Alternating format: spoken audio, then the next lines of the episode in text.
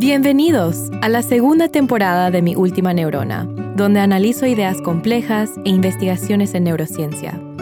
Soy Jessica Chomik Morales y trabajo en un laboratorio de neurociencia cognitiva en el Instituto McGovern, que hace investigación del cerebro y forma parte del Instituto Tecnológico de Massachusetts, o mejor conocido como la MIT, una de las universidades más prestigiosas de los Estados Unidos.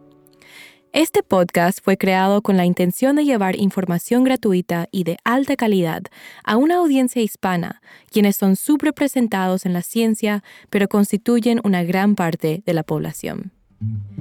El contenido de esta temporada fue exclusivamente grabado en Puerto Rico para dar una perspectiva diferente de neurociencia en otro país del primer mundo.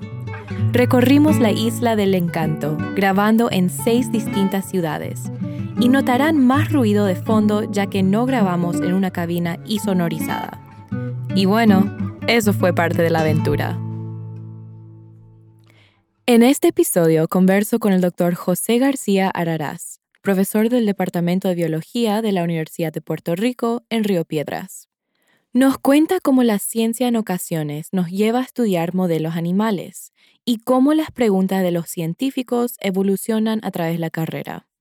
También hablamos sobre cómo la ciencia nos puede llevar a viajar a diversas partes del mundo para enriquecernos profesional y personalmente. Por último, hablamos sobre oportunidades de investigación durante el pregrado o bachillerato que están disponibles en los veranos para que estudiantes puedan aumentar sus conocimientos en el laboratorio y así determinar si una carrera graduada es lo que desean y hasta qué áreas son de mayor interés. Cabe mencionar que estas oportunidades mayormente existen para estudiantes con ciudadanía americana y no internacionales. Por eso, los exhorto a que busquen becas locales en su país que les permitan experiencias similares.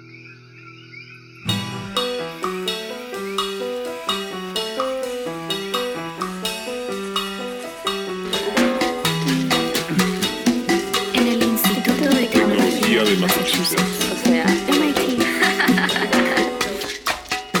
El cerebro es algo súper El fascinante. cerebro es algo increíble. que realmente es eso. que realmente no sabemos. No sabemos, No sabemos. Quiero saber pero más. quiero saber más. Pero quiero saber más. Claro, y te lo explico aunque sea con mi última neurona. Como ya saben, tomaré un tiempito para repasar unas cosas antes de que escuchen mi conversación con el doctor Araraz, para que así entiendan mejor los conceptos discutidos. Para empezar, ¿qué es un neurotransmisor? Los neurotransmisores son mensajeros químicos sin los cuales su cuerpo no puede funcionar.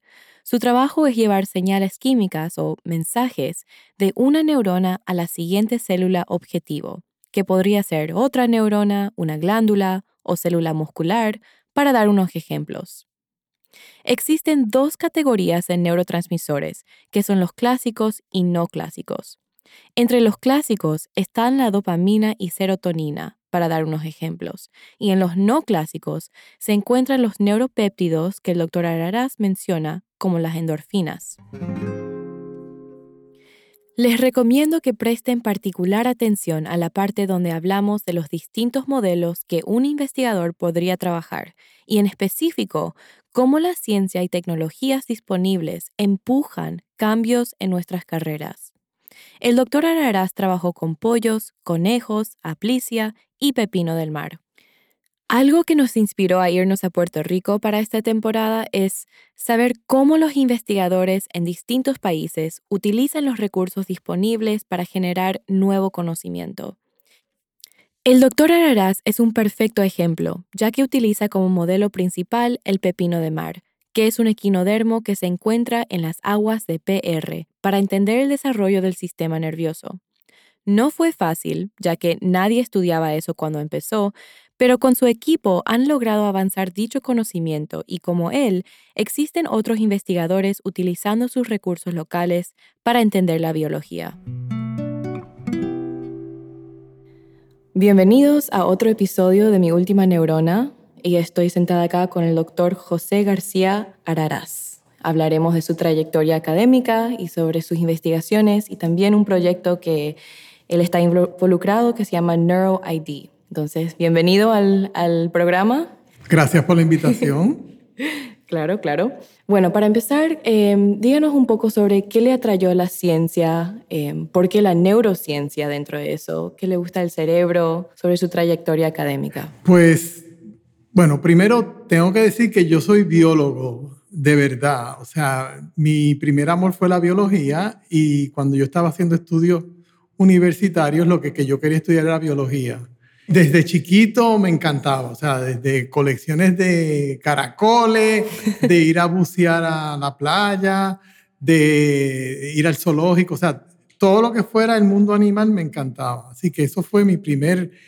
Quería eh, saber cómo funcionaban. Claro, claro. Y cuando, cuando solicité escuela graduada, pues solicité a programas de biología Estamos hablando en el año 1970, o sea, no había nada electrónico, había que escribir cartas, había que buscar en libros, y yo no tenía idea de que había especializaciones. O sea, yo estudié, yo solicité biología porque era lo que yo sabía que había. Y lo que sucedió fue que en la universidad donde terminé, cuando leyeron mi ensayo, decidieron que yo debería solicitar al departamento de fisiología, porque en el ensayo que uno escribe para solicitar a escuelas graduadas, yo hablaba del funcionamiento, que lo que me interesaba era cómo funcionaban los seres vivos y en particular cómo funcionaba el cerebro. Y así fue como acabé haciendo un doctorado en fisiología humana, que no era lo que yo pensaba, pero pues lo hice y me encantó. Y en el laboratorio que trabajé para el doctorado, lo que se estudiaba era el sueño, o sea, cómo dormir, y en particular había esta hipótesis de que mientras uno estaba despierto se acumulaban sustancias en el cerebro que te inducían a dormir y que por eso es que te da sueño, ¿verdad? Sleep pressure. Un poco. Y entonces en ese laboratorio habían obtenido, un, vamos a decir, un extracto del cerebro de animales que habían sido deprivados de sueño para ponerlo en animales normales y ver si dormían más. Y habían encontrado que sí, la que el, el líquido que hay en el cerebro tenía algo en los animales que no habían dormido que hacía que los animales que estaban despiertos... ¿Cómo lo extraían? Lo extraían, bueno, inicialmente lo extraían, es una historia larga, lo extraían de cabras que no, que no ah. dejaban dormir y lo extraían de los, la, las vesículas que hay en el cerebro que tienen fluido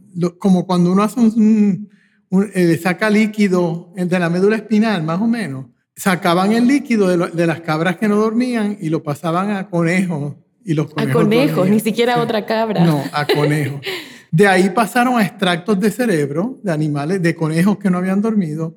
Y el primer trabajo mío en la tesis fue aislarlo de la orina humana. Porque la idea era que cuando tú dormías, eso, esa sustancia se eliminaba y la eliminación iba a ser del líquido del cerebro a la sangre, de la sangre a la orina. ¿Y por qué no extraer la sangre entonces? Porque es más, más costoso y más ah. problemático. Yo iba todas las mañanas a los dormitorios de los hombres con envases para recoger la orina para aislarlo de ahí. O sea, que era gratis y era no invasivo. Mientras que sacarlo de la sangre es más problemático. Nada, eso fue el, primer trabajo. De ahí empecé a trabajar con la sustancia, eh, probándola en diferentes animales y luego localizando en el cerebro en qué área. ¿Se producía ese líquido? No, yo estaba ah. mirando en qué área tenía un efecto. Mm, ok, entiendo. Lo, que estábamos interesados era ver dónde tenía acción, en qué, en qué sitio del cerebro estaba actuando y pues lo que se descubrió es que fue en el hipotálamo. Bueno, esa es otra pregunta que tengo entonces. ¿Dónde hay un lugar específico donde se produce este líquido? ¿Es por todas partes? Es que la historia, como siempre, es más complicada. Claro. Eh, después resultó que lo que acabamos purificando era un contaminante bacterial. Y entonces la persona con que, que siguió este trabajo, porque yo entonces ahí cambié, se dedicó a ver la asociación entre el dormir y el sistema inmune. ¿Por qué cuando, por ejemplo, tú tienes una infección duermes más? porque cuando tienes fiebre duermes más.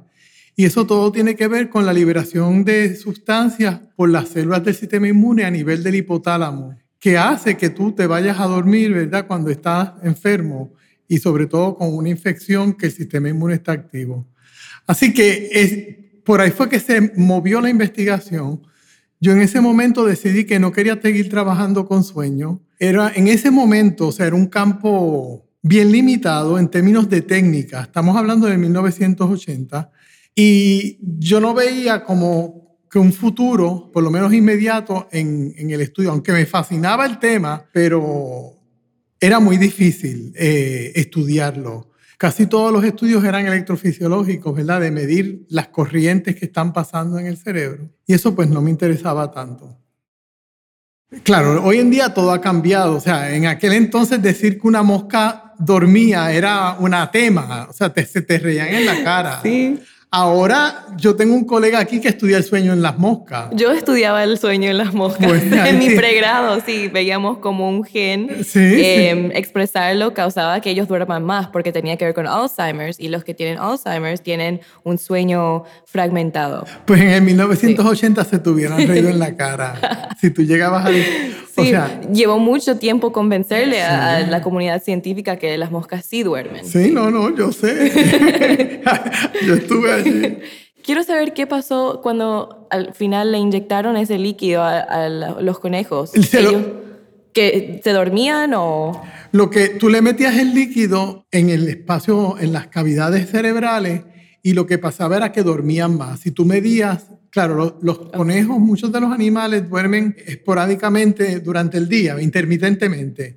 Y lo que entonces, si tú cuentas en la medida de cuánto duermen durante el día o durante la noche, pues duermen más si le pones la sustancia. Es un, bueno, también los especialistas saben que hay dos tipos de sueño, ¿verdad? El que se llama el, el sueño que de- donde tú descansas, que es de ondas largas, cuando tú miras las ondas en el cerebro.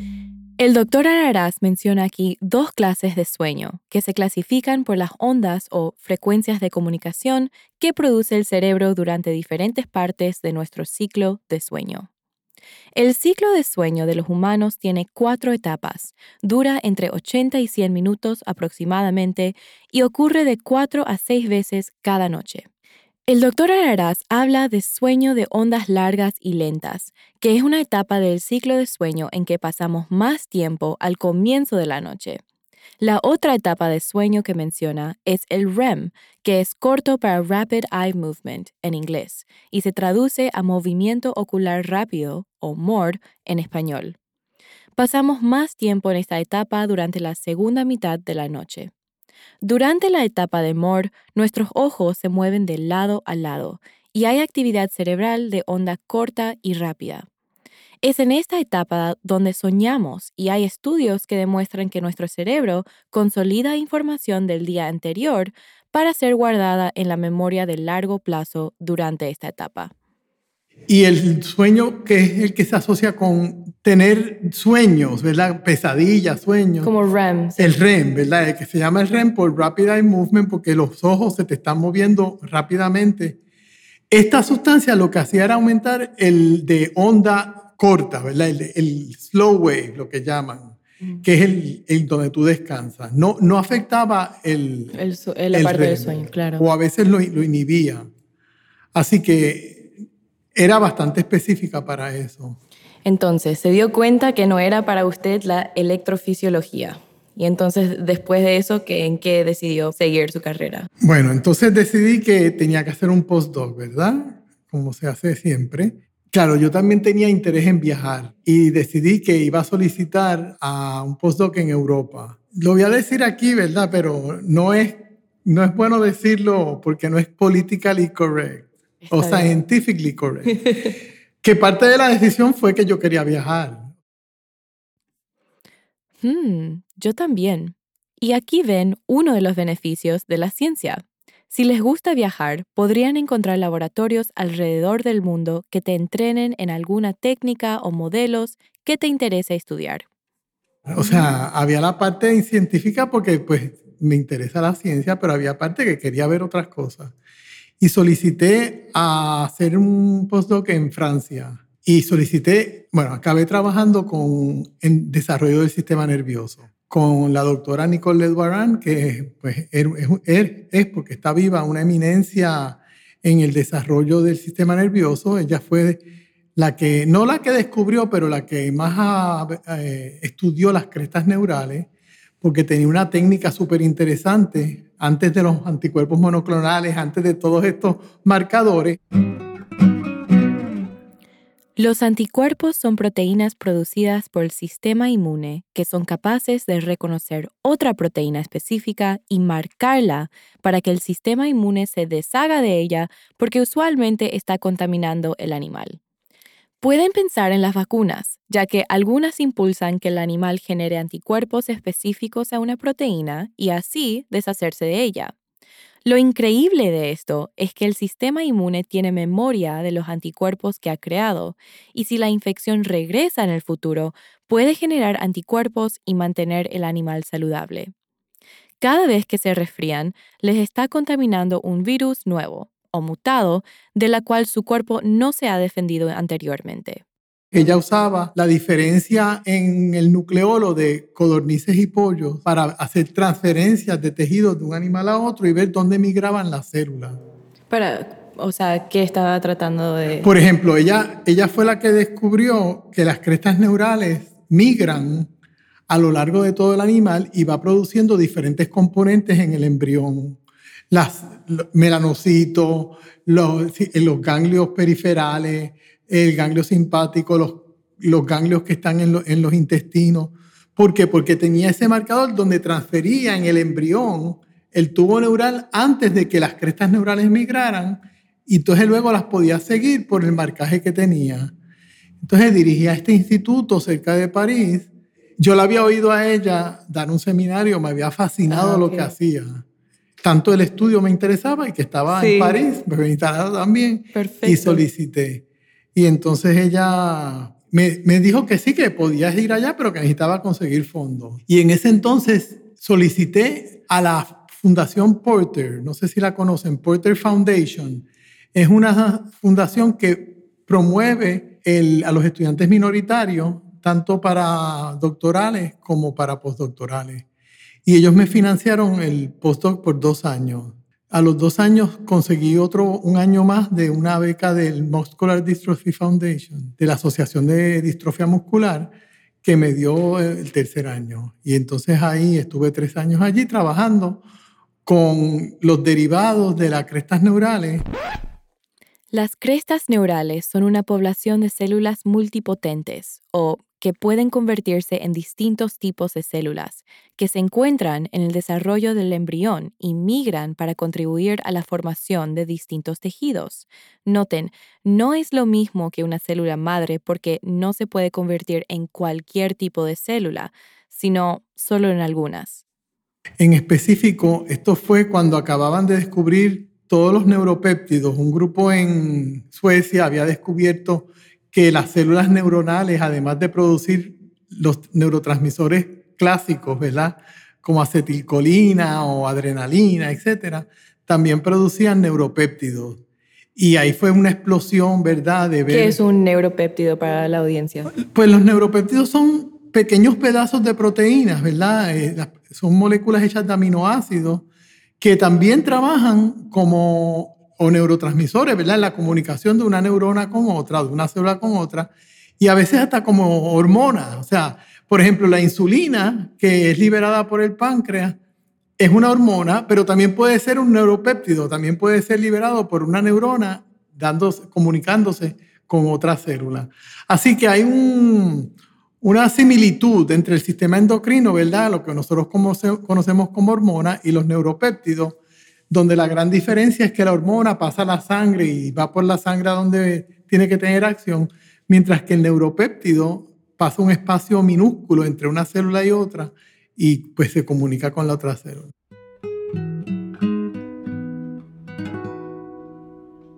¿Sus investigaciones ahí en Francia se pueden traducir a los seres humanos?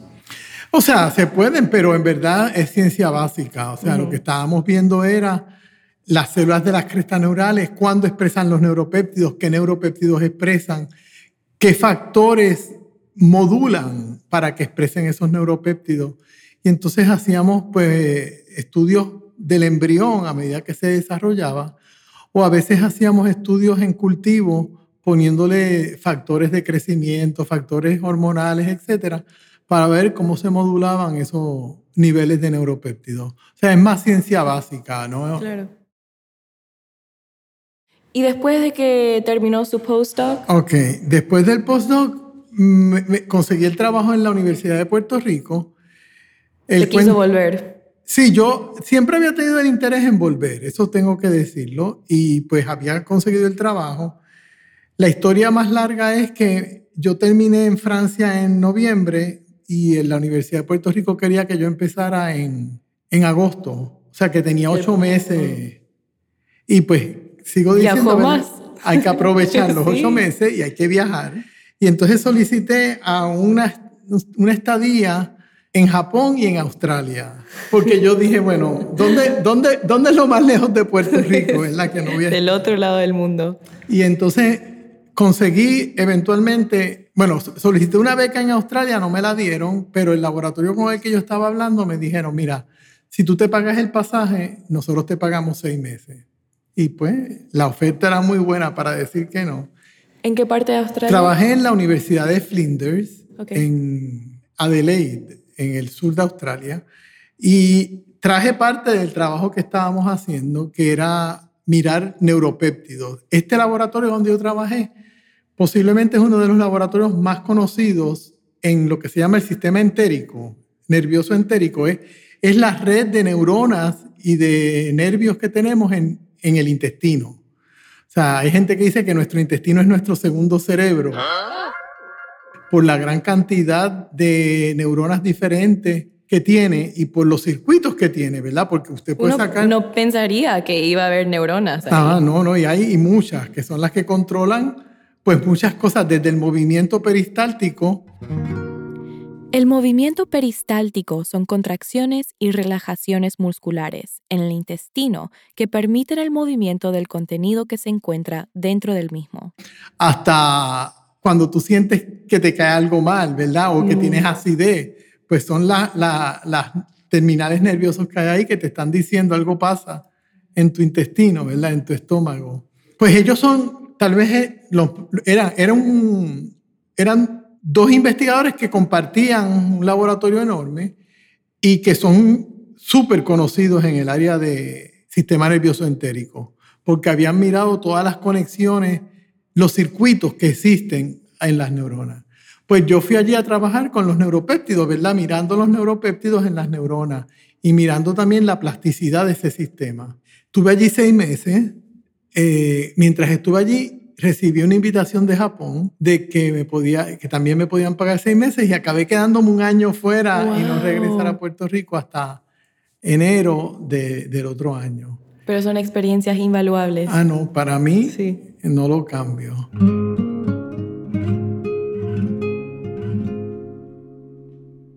Le pregunté al doctor Araraz sobre sus investigaciones en Japón. En Japón trabajé en algo completamente diferente. El laboratorio donde estaba trabajando, que es el del doctor Otsuka, en la Escuela de Dentista y Medicina de Tokio. Y ellos estudiaban el dolor, estudiaban cómo se modula el dolor. Y lo que hacían era hacer unos, unas preparaciones electrofisiológicas donde tenían, eh, medían la actividad de la médula espinal, o sea, de la, del cordón nervioso, cuando hay algún tipo de dolor. Y entonces ver, eh, por ejemplo, cómo algunas sustancias Dolor física, no físico, emocional. dolor físico. Claro, en, el- en la, en la preparación lo que tú veías eran los potenciales de acción, Claro. pero sabías que esos potenciales de acción eran por las células que causan dolor Sí. o que eh, sienten el dolor, vamos a decir. Y no sé, es una pregunta, pero hicieron experimentos en otras personas como de empatía, porque No, no, esto es Ok. nuevamente ciencia básica. Esto es en ratones, embriones de ratones. no, porque han encontrado también, eh, hay estudios donde si uno ve a otra persona sintiendo dolor, hay cosas que pasan a, a- Sí, sí, a uno sí. también. Sí, sí, no, yo he- he- conozco algunos de esos estudios. Pero no en ese momento, No, ok. no, esta- estamos hablando de 1980. Nada, regresé a Puerto Rico, monté el laboratorio. Inicialmente seguí el trabajo que estaba haciendo en Francia, ¿verdad? Como siempre, o sea, uno en el postdoc acaba, empieza un laboratorio y uno pues trae Intenta llevar lo que se le misma, sí. quedó en el postdoc a uno y trabajé un tiempo en, con el pollo, ¿verdad? Como nosotros tenemos el, el- el- le decíamos el laboratorio del pollo porque lo que estudiábamos era el desarrollo del sistema nervioso en vertebrados y el modelo tradicional es estudiar el pollo. ¿Por qué? Porque uno puede- tiene un huevo, el huevo hasta que tú no lo pones en la incubadora no empieza a desarrollarse y puedes tener embriones a diferentes estadios que Es tú sabes controlado. sí. Exacto. Entonces, pues es el modelo por excelencia. Así que trabajé por un tiempo, pues siguiendo el, desarrollo de neuropéptidos en el sistema nervioso. Eventualmente empecé a cambiar por varias razones, en particular que fue la época en que entraron, empezaron a trabajar con, ratones y con los ratones transgénicos y con knockdowns, con. Cuando los ratones estos que tú puedes inhibir la expresión de una proteína porque estás inhibiendo al gen. Eso es knockdown. Ese es el knockdown, ¿verdad? O knockout, también se le dice dependiendo de la técnica que uno usa. Los ratones transgénicos han revolucionado la ciencia para entender la función de distintos genes en el ADN. Transgénico significa que el código genético se ha manipulado para entender la función de algún gen. Por ejemplo, se puede eliminar genes específicos, knockout, para que el animal se desarrolle sin el producto del mismo, que en su mayoría son proteínas, y así estudiar su función en distintos órganos, incluyendo el cerebro. Hoy día existe tecnología que te permite manipular ese gen de muchas más maneras, incluyendo mutaciones, que serían cambios en el ADN sin eliminarlo por completo, sobreexpresión del gen y hasta decidir dónde y cuándo ese gen se expresa en el órgano de interés. Cuando trabajé en un laboratorio que estudiaba el sueño utilizando a moscas como modelo animal, usaba una técnica llamada GAL4 UAS System en inglés. Esta técnica hizo posible que yo sobreexprese un gen en las moscas que estaba relacionado al Alzheimer. La sobreexpresión de este gen hacía que más proteínas de beta amiloides se produzcan. Es más, pude dictar en qué clases de células se iba a sobreexpresar el gen. O sea, no era que este gen se estaba sobreexpresando en las células del ojo de la mosca o en las células de sus alas, sino solo se expresaban en las células glía en sus cerebros. Y les cuento algo más pro aún. Yo podía dictar a qué edad estas moscas iban a expresar este gen, ya que su expresión podía ser controlada con la temperatura. Por ejemplo, si quería ver qué hacía la sobreexpresión de este gen a los ciclos de sueño en una mosca joven versus en una vieja, solo era cuestión de dejarlas madurar en un refrigerador. Al quitarlas de esa baja temperatura, ahí recién empezaba la expresión del gen. Bueno, bueno, volviendo a la conversación. Hasta entonces, el modelo tradicional y más fuerte para estudiar el desarrollo en los vertebrados, ¿verdad? El- como sería el modelo de los humanos, eran lo- las aves, el, el huevo del pollo y el embrión del pollo. Cuando empiezan a entrar los ratones knockdown o knockdown, knockout, el, el pollo pierde interés. Y entonces, pues ya yo veía que esto... Porque los ratones son más similares a los humanos. Claro, porque claro. los ratones son mamíferos y todo el Sí. mundo quiere entender qué es lo que pasa en los humanos y pues los ratones es un modelo más cercano. Y ahí yo decidí que em- empecé a cambiar y entonces empecé a buscar eh, qué era lo que yo quería estudiar. Eso es lo increíble de la ciencia, que uno puede cambiar a menudo que vaya cambiando sus intereses. Es, no es que es muy rígido, que tienen que mantener el No. mismo modelo, el la misma pregunta. Eso es sí, bueno, y, y- y no es que uno quiera, es que uno tiene a veces que cambiar, ¿verdad? Porque la ciencia se sigue moviendo y si uno se queda Sí. atrás. Por ejemplo, a mí, ¿qué me pasó? Primero que estaban entrando los ratones knock- knockdown y entonces el pollo iba a perder interés. Entonces yo decidí que quería estudiar, que me, me puse a hacer un proyecto piloto con estudiantes subgraduados, porque en verdad fueron los estudiantes subgraduados los que empezaron el proyecto, mirando la regeneración del sistema nervioso.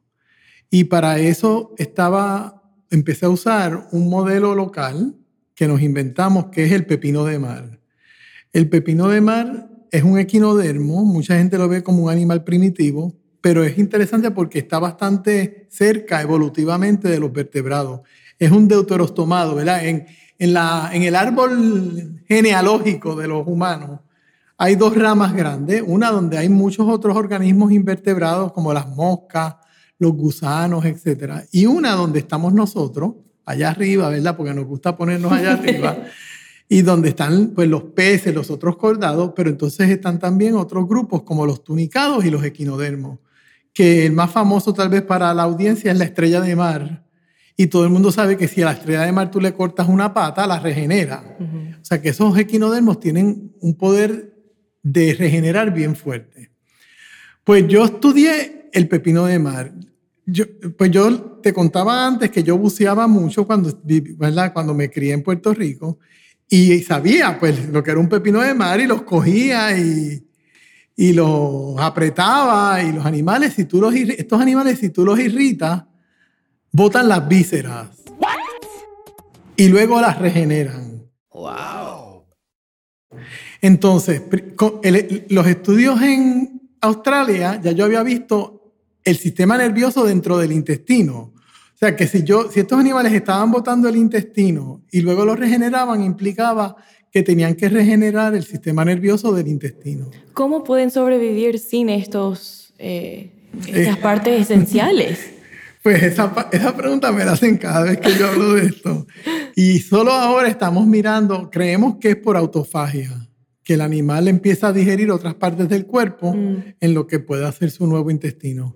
Pero lo hacen rápido, lo hacen dos semanas. Sí, sí, eso es lo que quería saber, en cuánto tiempo lo pueden regenerar. Sí, sí, en dos semanas ya tiene más Pero o igual, dos semanas, imagínese, vivir nosotros sin un corazón, sin un pulmón. Claro, pero nosotros somos animales de sangre caliente que necesitamos grandes cantidades de oxígeno estos animales son, primero que son, no son sésiles, pero el movimiento es bien poco.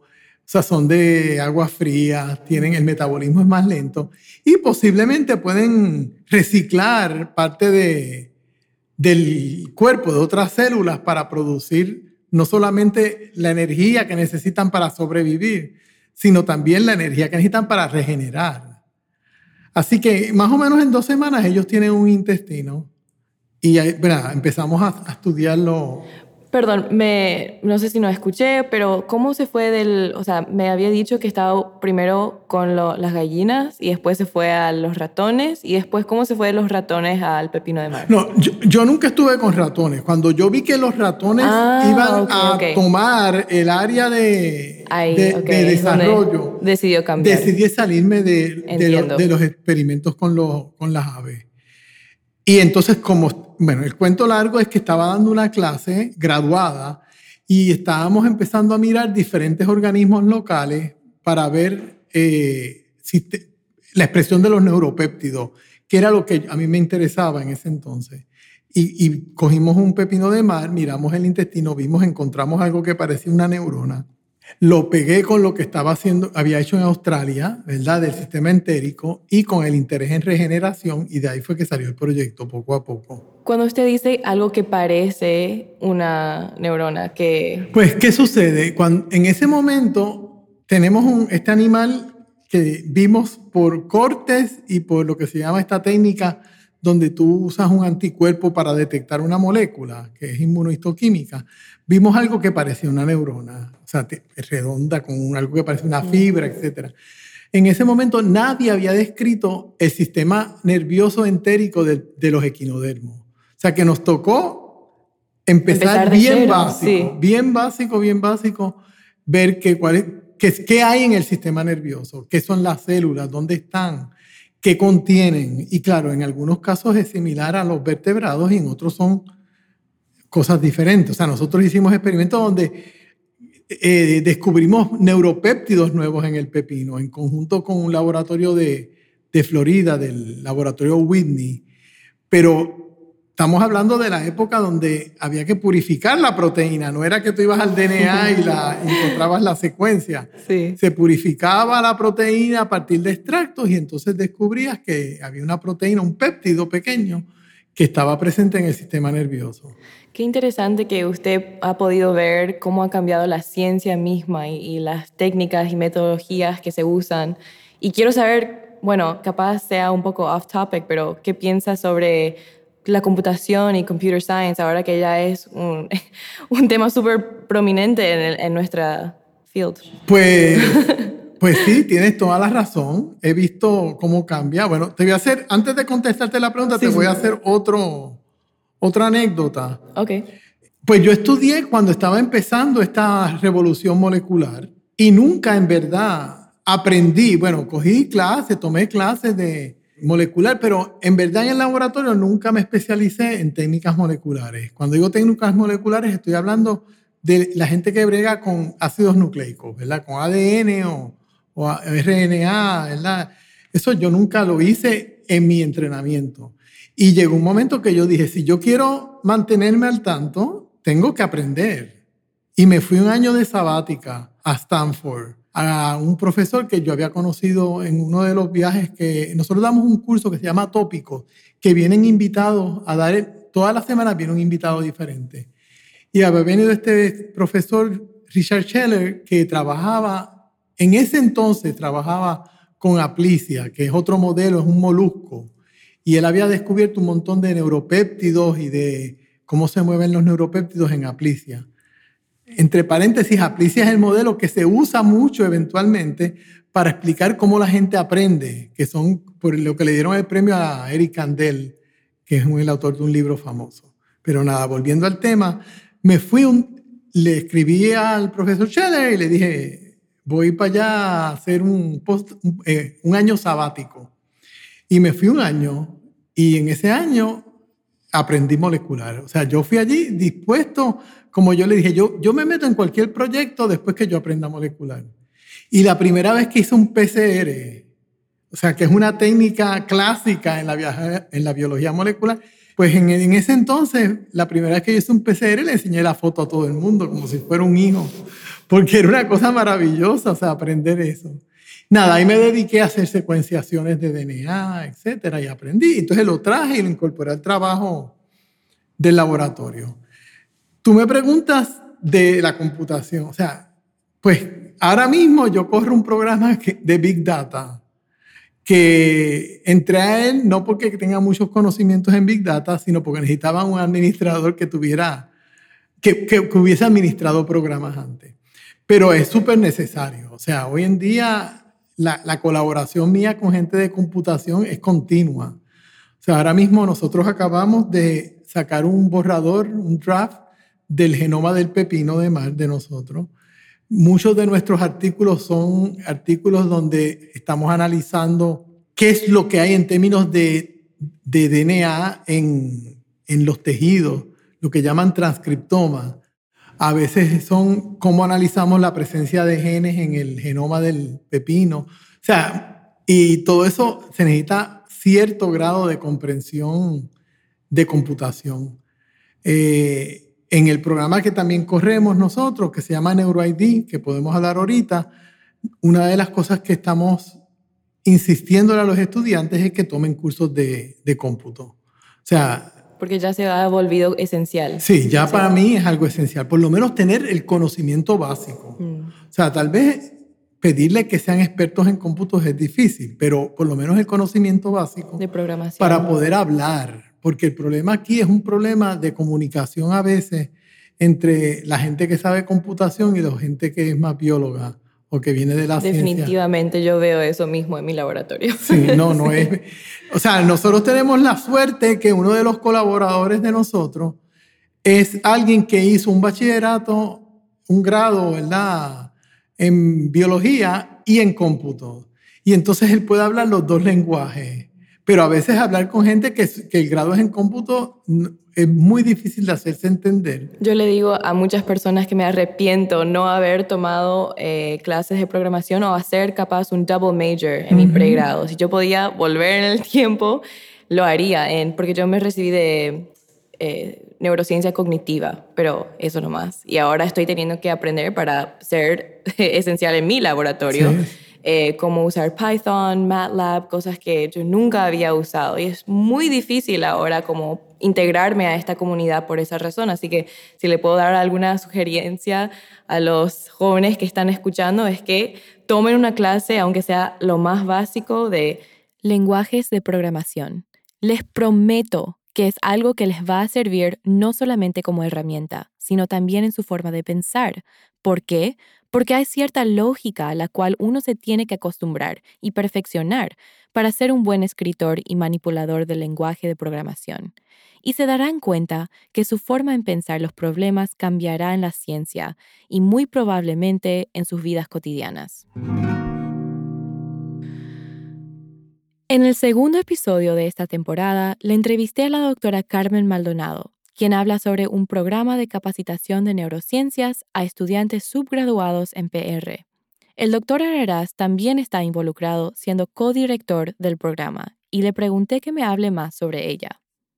NeuroID es un programa de NIH, de los Institutos Nacionales de la Salud, que se enfoca en entrenar estudiantes subgraduados para que continúen programas graduados en neurociencia.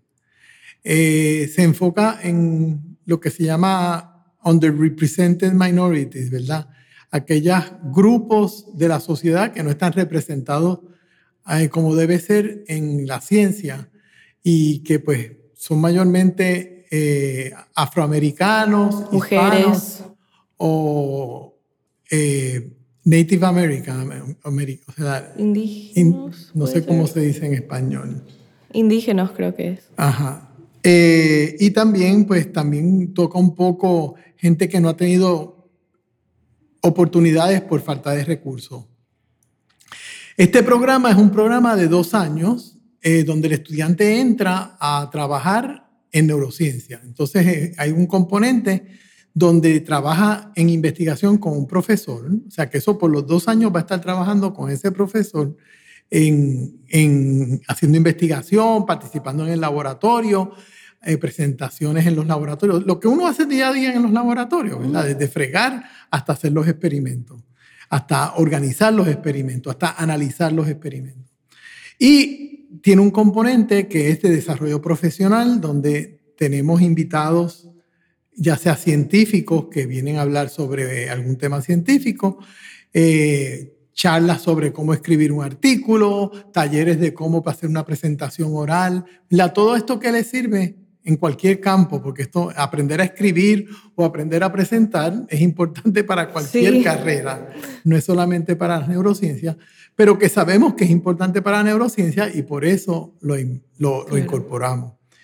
El primer verano los estudiantes están aquí en Puerto Rico, en la Universidad de Puerto Rico, tomando cursos, no cursos, vamos a decir talleres, a la misma vez que trabajan en los laboratorios, eh, pero una serie bastante inmerso en el programa, o sea, de 8 de la mañana hasta las tantas de la noche, eh, diferentes tipos de desarrollo profesional a la vez que hacen la parte científica. ¿Y estos estudiantes son en qué parte? O sea, ¿cuántos años tienen más Usualmente o menos? son estudiantes que están acabando su segundo año o su tercer año. De, de pregrado. pregrado. Lo que es importante es que tengan dos años, o sea, que tengan dos años para dedicarle al programa. Porque hoy en día, pues ya sabemos que muchos estudiantes se tardan más de cuatro años. O sea, que si... Mm si va a estar cinco años en la universidad, pues puede entrar al final de su tercer año. Mm. Y tenemos estudiantes que, que, por, que se han interesado y han decidido posponer su graduación para participar en el programa por dos, dos años. Eh, en ese programa, el segundo verano, entonces van a algún laboratorio en Estados Unidos donde van a tener una experiencia de verano. Y la idea es que vean, ¿verdad? O sea, pues eh, aquí en Puerto Rico muchos estudiantes a veces no ha salido, y cuando digo no ha salido, pues tal vez ha ido de vacaciones a algún lado, pero desde el punto de vista profesional no ha visto eh, cómo se hace la ciencia en otros lados. Y esa experiencia es muy buena, ¿verdad? De ver cómo se hace ciencia en otros laboratorios, como en otros sitios, eh, enfrentarse a lo que eventualmente se enfrentaría en, ya sea en un doctorado en Estados Unidos o, o en un o en un postdoc.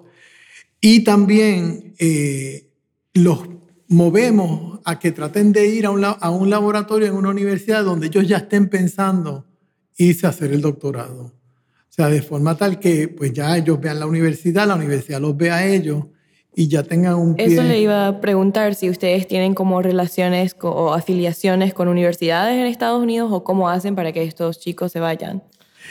Ambas cosas. Tenemos muchas afiliaciones. Eh, aquí viene mucho, mucho profesor, mucho administrador de universidades de Estados Unidos a reclutar estudiantes porque saben la calidad de los estudiantes de la Universidad de Puerto Rico. Entonces, pues ya tenemos una gama de conocidos, ¿verdad? Mm. Que sabemos que conocen nuestros programas y aceptan a nuestros estudiantes. Qué bueno. Así que eso facilita un, poco la cosa. También, pues, exalumnos nuestros, ¿verdad? Como algunos que conocemos, que están en otros sitios que han abierto las puertas también para los estudiantes que puedan ir allá a programas de verano. Pero yo te diría que en este momento mm, es relativamente sencillo tratar de acomodar a los estudiantes en los programas de verano. Muchas de esas universidades tienen programas de verano, o sea que nosotros a veces no tenemos ni que pagar. El programa tiene fondos para pagarle al estudiante para que se Como un stipend. O Ajá, pero muchas de las universidades ya tienen fondos, o sea que ellos entran a los programas de las universidades. Me parece súper bien eso que sea de dos años, porque realmente, un, bueno, las experiencias de verano son útiles en diferentes sentidos, pero para hacer, tener un proyecto y verlo, el transcurso de ese proyecto, entender lo que la pregunta y también poder analizar sus datos, y capaz publicar algo, se necesita más tiempo. La ciencia no es rápida. Eh, y eso yo aprendí. Yo estoy en un programa en MIT, un postback que es de dos años, mm. antes de irme a, hacer mi graduada. Entonces me parece espectacular. Sí, sí, no estoy de acuerdo que esos dos años son importantes. Sí. Porque, pues uno tiene aquí programas a veces de verano, pero está todo tan comprimido que el estudiante no tiene tiempo de pensar lo que está haciendo. O sea, es después que, ah, yo pude haber hecho esto. No, no, o sea, yo creo que estos dos años te dan tiempo de, de cometer errores y darte cuenta de que cometiste errores y darte cuenta de cómo arreglar el error. A veces en el verano el estudiante cree que, que la vida es fácil, ¿verdad? Sí. Y que la ciencia siempre tiene resultados. Claro. ¿Tiene algún consejo para los jóvenes que están escuchando? O sea, lo primero es que les tiene que gustar. La, gente que hace ciencia le tiene que gustar y si le gusta, las oportunidades hoy en día son, pero miles, o sea, son muchas oportunidades que hay en muchas universidades para echar para adelante, ¿verdad? Y para, ya sea para hacer un grado, ya sea para tener una experiencia. O sea, Casi todas las universidades hoy en día tienen programas de verano donde le pagan al estudiante para ir a hacer trabajo allí. O sea, es una oportunidad única, no solamente de aprender algo, sino también de ver si a uno le gusta eso, ¿verdad? Porque es parte de, tratar antes de tú meterte de lleno en, seguir la carrera. Pero las oportunidades son únicas. Hoy Entonces, aprovechar de esas oportunidades. Eh, estoy contigo, estoy de acuerdo de que deben tomar en algún momento cursos de computación, porque pues mucha de la, o sea, hoy en día tú puedes hacer investigación con tu computadora y más nada, no tienes ni que tener un laboratorio. O sea, hay unas oportunidades también por esa área que te abren espacios a trabajo impresionantes, pero siempre y cuando pues también te guste. O sea, a mí en particular me pasa un poco como lo que tú estabas contando. O sea, pues me llegó tarde en la vida. Eh, no sé si tengo el ánimo de meterme.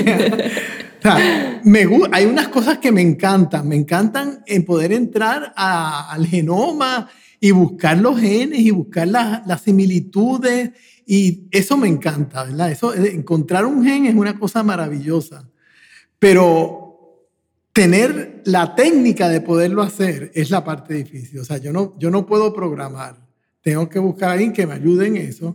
Yo le puedo decir qué es lo que es interesante. Yo le puedo decir, mira, lo interesante sería encontrar esto, esto y esto. O dame estos datos y yo te los analizo, pero yo no puedo buscar los datos. Y ahí es que entonces alguien que tenga las herramientas pues tiene un avance. Bueno, muchas gracias por venir al, show y hablar conmigo. Em, realmente esta fue una conversación muy dinámica y divertida, así que le agradezco por eso. Bueno, gracias a ustedes y buena suerte. Gracias. Espero que les haya gustado este episodio. En el próximo episodio hablaré con la doctora Amarilis Corchado Pérez, una neuróloga en la ciudad de Isabela, en Puerto Rico. Espero poder aclarar las diferencias entre una neurocientífica y una neuróloga.